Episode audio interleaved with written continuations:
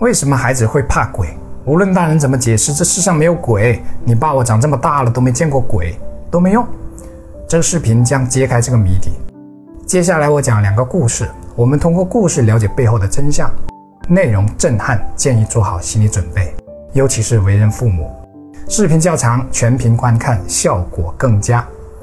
第一个故事是个很有名的心理实验，是著名的心理学家华生做的。这个实验曾经引起了人们强烈的谴责。但结果令人震撼，并影响至今。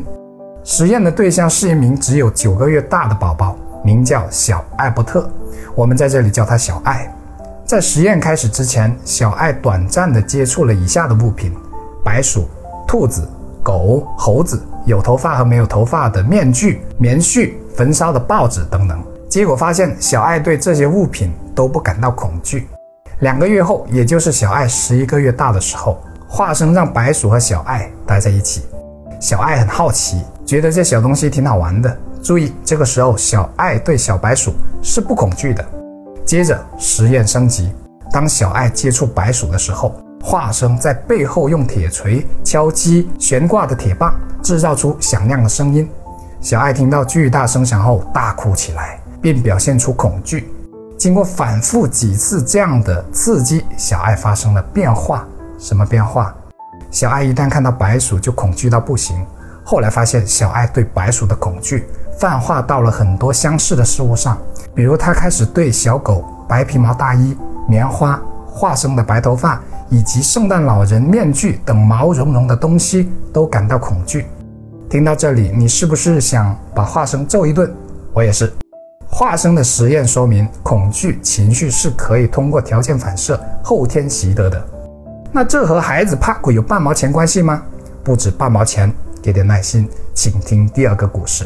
一个十二岁的男孩去做心理咨询，因为他这么大了还不敢一个人洗澡，总需要妈妈站在冲凉房门外。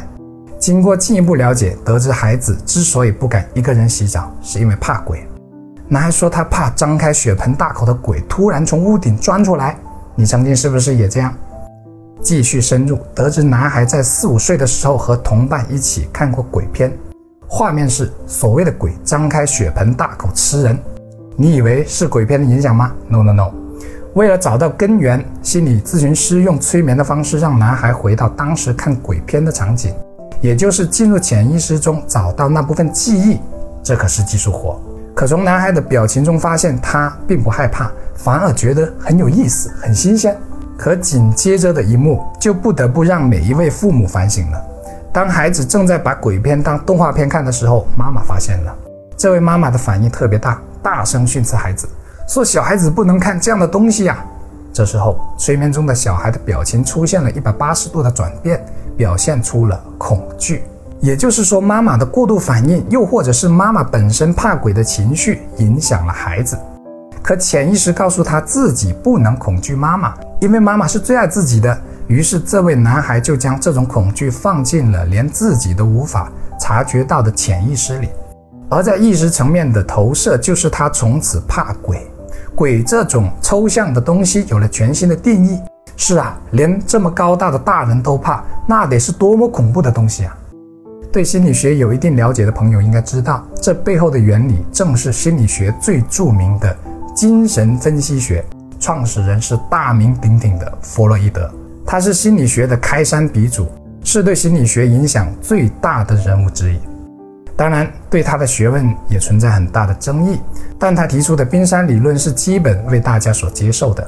弗洛伊德认为，人的意识如同海面上的冰山，而潜意识是海面下的那部分，也就是最为庞大的部分。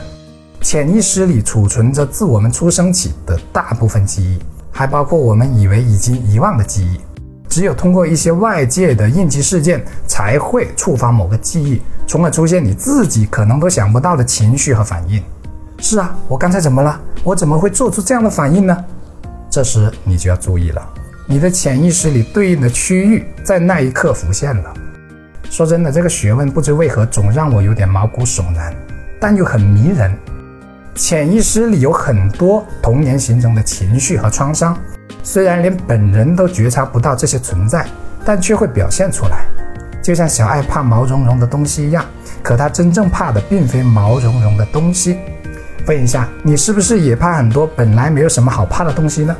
简而言之，恐惧会投射到恐惧发生时的人事物身上。如果父母以一种让孩子恐慌的方式告诉孩子某些东西很可怕，你要乖乖听话，你要赶紧睡觉，那么孩子就会带着对这种东西的恐惧长大，甚至很容易被惊吓。因为恐慌的情绪在潜意识里太深刻了。